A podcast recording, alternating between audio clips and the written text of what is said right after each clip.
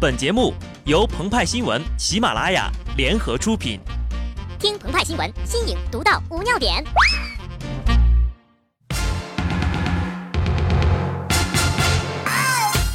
本文章转自澎湃新闻、澎湃联播，听众朋友们，大家好，我是极致的小布。一心屠狗，奈何世事难料，被狗咬了两口。连续两日围棋人机大战后，迎来了休息日。不知道李世石九段今天是一个人在韩国四季酒店里闭关备战，还是带着女儿出门散心呢？亦或是像鲁迅先生在《遗教》里写的那样，我疲劳着，捏着纸烟，在无名的思想中静静地含了眼睛，看见很长的梦，忽而惊觉身外也还是环绕着昏黄。但对于局外人而言，这毫无疑问是一场充斥着口水的大戏。俗话说，内行看门道，外行看热闹。不知多少人和鹏鹏、派派一样，听着古力九段等职业棋手的解说，一会儿这里尖一下，一会儿那里虎一虎，听上去好厉害的样子呀！那种感觉就像又回到了学生时代上数学课，只消一个走神儿，从此再也听不懂老师讲什么了。更神奇的是啊，还有一些术语，什么一本道啦，什么插眼啦，打大龙啦什么的。当听到这些熟悉的词语时，整个人顿时就精神矍铄起来了。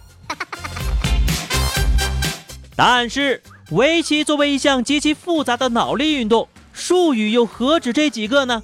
其中，光是一个字的术语，例如长、飞、立等，就有一百多个了。两个字的，比如小木教吃；三个字的，比如刀把舞；四个字儿，比如金鸡独立，那就更不胜其数了。能够一本正经的说一些外人听不懂的术语，从来都是一件很酷的事情。像鹏鹏和派派啊这种高端的棋手，在下五子棋的时候，也会经常使用一些高级术语，比方说哈，走这儿走这儿，那儿那儿那儿，堵他呀！快快快，五个啦！之前呢，之所以说人机大战充斥着口水，因为李世石九段输掉第二局之后，有人发现啊，阿尔法围棋没有打劫，李世石也没有打劫，于是就开始猜想了呀，阿尔法围棋是不是不会打劫呢？谷歌和李世石在比赛前是否设有不准打劫的保密协议呢？三人成虎，谣言四起。鹏鹏就说了：“这不废话吗？打打打打打打劫犯法呀！快把你的 IQ 卡装上吧。这里说的打劫呀，也是围棋的术语。围棋中的打劫，指黑白双方都把对方的棋子围住。如果白棋走，可以吃掉一个黑子；如果黑棋走，同样可以吃掉一个白子。但如此往复，就形成了循环吃，这棋也就别下了。”所以呢，规则规定，一方吃掉一子之后，对方在可以吃子的情况下，不能马上吃，要先在别处下一子，随后再去吃那个子。简单打个比方啊，就说两个人打架吧，你给我一耳光，我给你一耳光，这样扇来扇去呢，就没完没了了。所以规定啊，我先给你一个耳光，你不能马上就回我一个，必须在别的地方干点啥。然后再回来给我一个耳光。当然了啊，这个比喻呢，对鹏鹏和派派就不能成立，因为他们一般都是打完就跑了。其实吧，对于不会打劫这种谣言，我们一看就知道不是真的。那韩国人打劫是出了名的厉害呀，就那个当年的世界第一中单 Faker，成名英雄就是影流之主劫，人家的劫。各种塔下强杀，各种空血反杀，各种极限逃生，一顿走位，一顿秀，还有谁呀？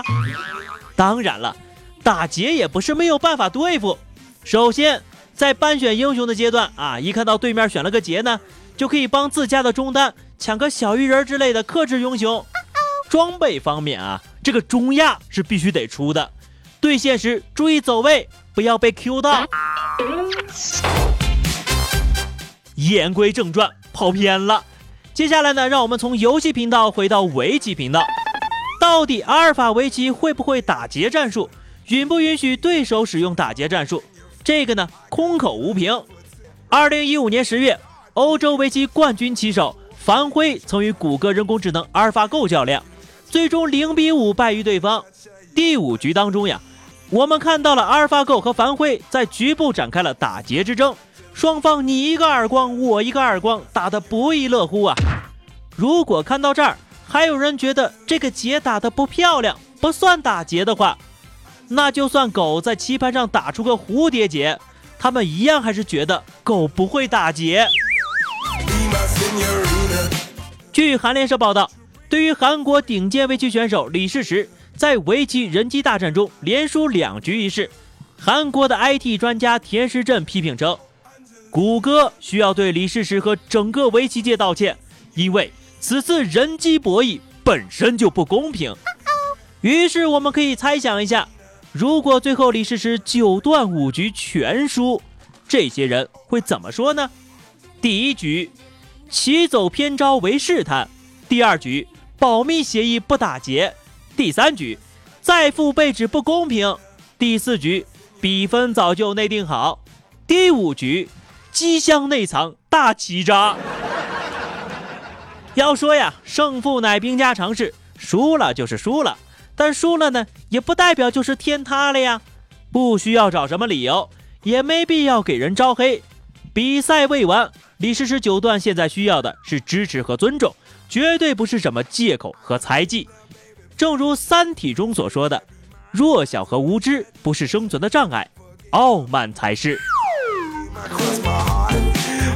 好的，那么以上就是本期节目的全部内容了。更多新鲜资讯，敬请关注喜马拉雅澎湃新闻。下期节目我们再见吧，拜拜。